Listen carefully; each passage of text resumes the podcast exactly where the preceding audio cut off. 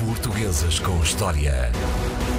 Com André Canhoto Costa, é assim às sextas-feiras. Bom dia, meu querido amigo. Bom dia. Bom, vamos eh, hoje uh, trazer a manhã da RDP Internacional porque um, há uma hum, comissão de inquérito à volta das contas da Caixa Geral de Depósitos. O André lembrou-se, e com muito bem, diga-se, de trazer o pai da Caixa Geral de Depósitos. Porquê?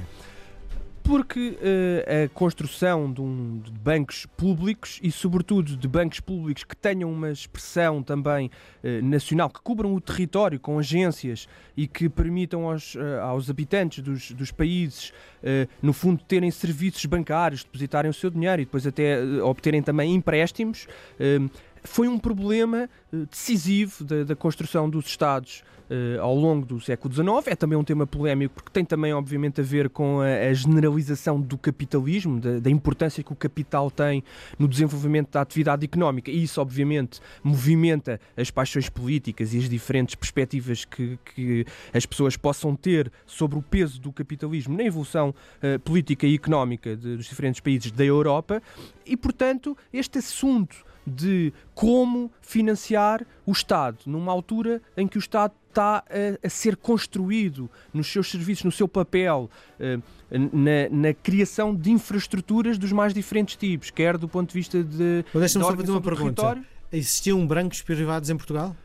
existiam bancos uh, privados antes do século XIX. Uh, havia, muito, havia muito poucos bancos antes do século XIX. No século XIX começam a, a, a, existir bancos. A questão da natureza privada ou pública dos bancos. Era precisamente o que estava em causa, porque nesta transição daquilo que nós chamamos as instituições do antigo regime para o liberalismo, que se constrói, o liberalismo, uma, no fundo, regimes que têm um parlamento, que têm uma constituição e que têm deputados eleitos e que têm uma perspectiva do Estado já regulada pela, pelo direito. Portanto, nesta transição das instituições de antigo regime antigas para estas novas, há aqui um problema de definição do que é privado e do que é público. No antigo regime, um dos problemas dos sistemas monárquicos que nós dizemos absolutistas, por facilidade de expressão, era precisamente esta confusão sistemática entre o que era público e privado. E começava desde logo pela pessoa do rei, onde não, não estava muito definido o que eram os bens, por exemplo, da coroa como expressão eh, quase pública de bens que não podiam ser alienados e os bens pessoais do rei como,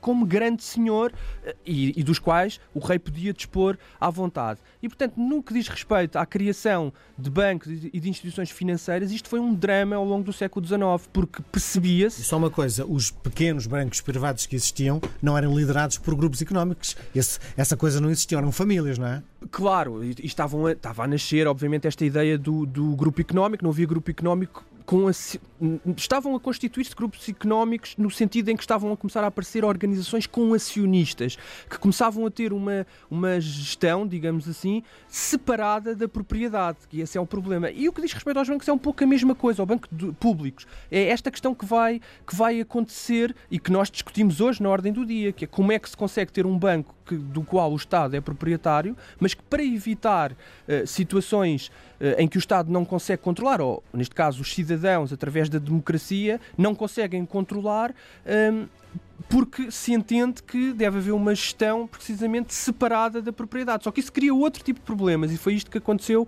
ao longo do século XIX. Este, o Fontes Pereira de Mel, que nasceu, que vinha uh, de.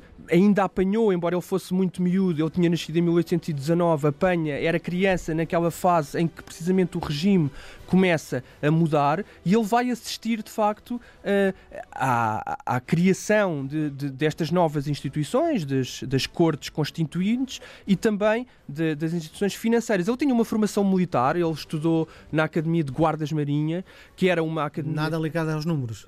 Não, muito ligado aos números, era isso que eu, que eu ia dizer, porque a, a Marinha era a mais técnica das armas, digamos assim, por causa dos problemas de navegação e das, das operações matemáticas que era, que era necessário dominar para conseguir gerir uh, aquilo que era a navegação em alto mar, com as ligações evidentes à astronomia que o Fontes Pereira de Mel depois também desenvolveu ainda muito, muito jovem esse interesse pela astronomia. E era uma arma de facto muito prestigiada, que para a qual se entrava, para essa academia, entrava-se muito novo, praticamente uma criança, com 13, 14 anos anos e tinha essa, essa formação, essa componente muito técnica, muito matemática. Uh, é curioso que o Bocage, por exemplo, também estudou na Academia de Guardas Marinhas e fugiu, não sei se foi por medo da matemática, mas enfim, o, o, a verdade é que o Fontes Pereira de Melo foi um aluno brilhante na, nesta, nesta Academia de Guardas Marinhas. Ele depois vai também ter formação militar uh, no Exército, naquilo que depois vem a ser a escola no Exército, mas nesta época era era no fundo a aula de fortificação que vinha. No fundo, andar, andar na, em, nos, nos serviços militares era a única forma em Portugal que havia de ter alguma formação. Sim, é? era, além da igreja, também havia obviamente a universidade, mas que era, digamos, mais elitista ainda de, eh, do que o acesso, que nesta fase, início do século XIX, o exército e a marinha eram, apesar de tudo, era mais fácil aceder. E a verdade é que ele completa essa formação depois também como engenheiro de, de, fortificação, tem uma formação muito sólida do ponto de vista de, dos números e do interesse na parte técnica da, de, da atividade profissional. Ele domina uma série de, de saberes muito ligados a, à construção, e isso depois vai ser muito importante, obviamente, para a sua carreira política, mas tem também um outro aspecto que até lhe trouxe alguns problemas no início da sua carreira política, é que ele era filho de um político também, de, de um ministro de Estado e de um homem digamos que ele, quando.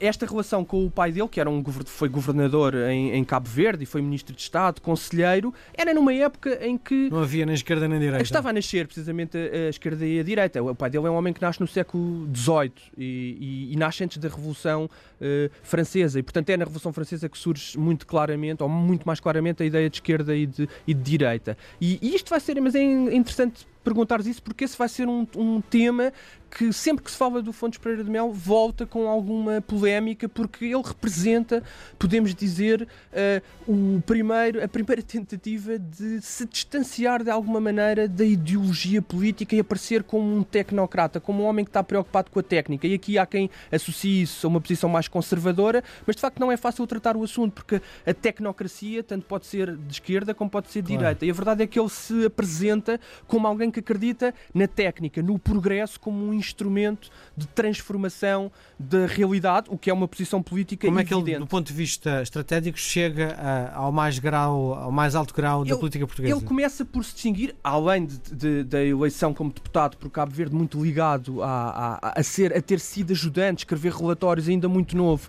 foi com o pai para, para Cabo Verde e, e, e, começa de facto a entrar nestes meandros da política em Cabo Verde, mas depois é muito importante, ele passa por uma tragédia pessoal quando, quando regressa de Cabo Verde, porque ele tinha-se apaixonado por uma, por uma senhora uh, muito elegante uh, e vem para Portugal, mas a mulher morre muito, muito jovem, a filha também, e, e, e todas as, todos os, os, biógrafos, as fontes biográficas são unânimes em dizer que ele passa por um período de, de grande desistência em termos emocionais, porque tem este choque pessoal muito novo. E é a guerra guerra. Tu perguntavas como é que ele depois aparece novamente na, na alta roda da política e é curioso que ele se vai distinguir. Aliás, como muitos, muitos destes liberais, desta geração da instauração do liberalismo em Portugal, é muito curioso e, e, e, é de facto um campo de análise interessantíssimo porque muitos destes políticos são homens que se distinguem pela coragem física e pela competência uh, militar. E, portanto, ele é um ajudante de campo do, desse grande general, o Duque de Saldanha, e distingue-se na Guerra Civil de 1846, essas últimas guerras que vêm nesse longo período de agitação da Revolução Liberal, e é aí que ele se distingue como um oficial de grande competência cria obviamente uma relação muito estreita com, com o Duque de Saldanha. E quando o Duque de Saldanha vai para o poder uh, em 1850, nesse, no início dessa década de 1850, então o Fontes Pereira de Melo aparece ligado um, ehm, à Marinha, ao, ministro, ao Ministério da Marinha e Ultramar e depois também ao Ministério da Fazenda. E é aí que ele vai começar a interessar-se quer pelas obras públicas, quer pelos aspectos financeiros de, do país, pelas dificuldades financeiras que Portugal enfrentava, saindo de uma, uma guerra longa,